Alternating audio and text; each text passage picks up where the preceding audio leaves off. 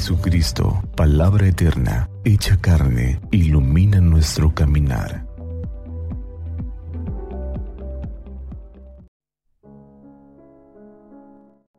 ...22 de agosto... ...domingo vigésimo primero del tiempo ordinario... ...del Santo Evangelio según San Juan... ...capítulo 6 versículos 55...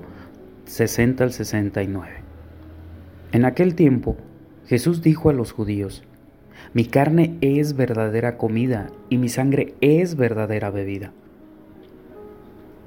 Al oír sus palabras, muchos discípulos de Jesús dijeron, Este modo de hablar es intolerable. ¿Quién puede admitir eso? Dándose cuenta Jesús que sus discípulos murmuraban, les dijo, ¿esto los escandaliza? ¿Qué sería si vieran al Hijo del Hombre subir a donde estaba antes? El Espíritu es quien da la vida, la carne para nada aprovecha. Las palabras que les he dicho son espíritu y vida, y a pesar de esto, algunos de ustedes no creen. En efecto, Jesús sabía desde el principio quiénes no creían y quién lo habría de traicionar.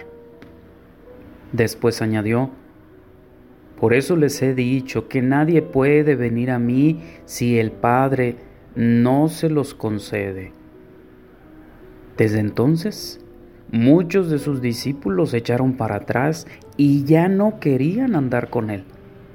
Entonces Jesús les dijo a los doce, ¿también ustedes quieren dejarme? Simón Pedro le respondió, Señor, ¿a quién iremos? Tú tienes palabras de vida eterna. Y nosotros creemos y sabemos que tú eres el Santo de Dios. Palabra del Señor.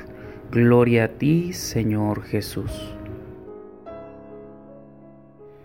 Este domingo pasado celebrábamos la fiesta de la Asunción de María. Hoy retomamos el discurso del pan de vida que ya domingos anteriores estábamos leyendo en el Evangelio de Juan.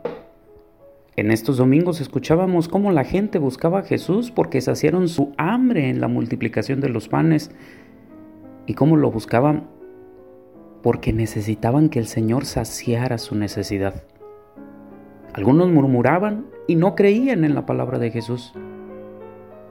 Hoy escuchamos cómo quien murmura ahora no es la gente, aquellos que solo buscan al Señor por una necesidad. Ahora, quienes murmuran son sus discípulos, aquellos cercanos que estuvieron con él.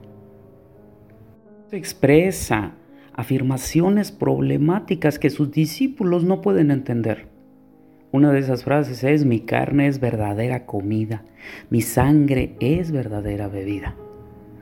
Tal vez al escucharlo, aquellos oídos de sus discípulos quedaban escandalizados. ¿Cómo puede éste darnos a comer su carne y a beber su sangre? Sin lugar a dudas, muchos explican que esta es una referencia muy clara hacia la Eucaristía. Cada domingo que nosotros nos acercamos, comemos la carne del Señor, bebemos su sangre a través del signo de la Eucaristía. Pero en ese momento los discípulos no alcanzaban a ver este símbolo. Y más aún, Jesús estaba tratando de dar a entender que a través de este dar sangre y carne era el sacrificio nuevo de Dios a través de la persona de Jesucristo que iba a reconciliar todas las cosas. Los discípulos cayeron en crisis después de que no entendieron al Señor y prefirieron irse, abandonarlo Tal vez alcanzaron a ver que antes, haciendo milagros, multiplicando los panes, curando enfermos, la gente lo seguía. Pero ahora muchos se van porque sus palabras son comprometedoras. Ahora está pidiendo un compromiso de aquellos que lo siguen. Y entonces, estando en crisis, pidiéndoles un compromiso, dudan y se marchan. ¿Cuántos de nosotros somos así? Personas que muchas veces hemos seguido al Señor que tenemos años de interactuar eh, por medio del catecismo, de las misas, que nos confesamos, pero llegan momentos de crisis porque no entendemos lo que el Señor nos está pidiendo, no entendemos aquello que en este momento el Señor nos dice y la crisis nos empuja a abandonar nuestras creencias cristianas católicas. Hoy muchos cristianos abandonan la práctica religiosa, abandonan al Señor y ponen de pretexto esta crisis de fe en la cual se encuentran. Por eso la pregunta a sus discípulos es también una pregunta hacia nosotros. ¿Ustedes también se quieren marchar? ¿Ustedes también me quieren abandonar?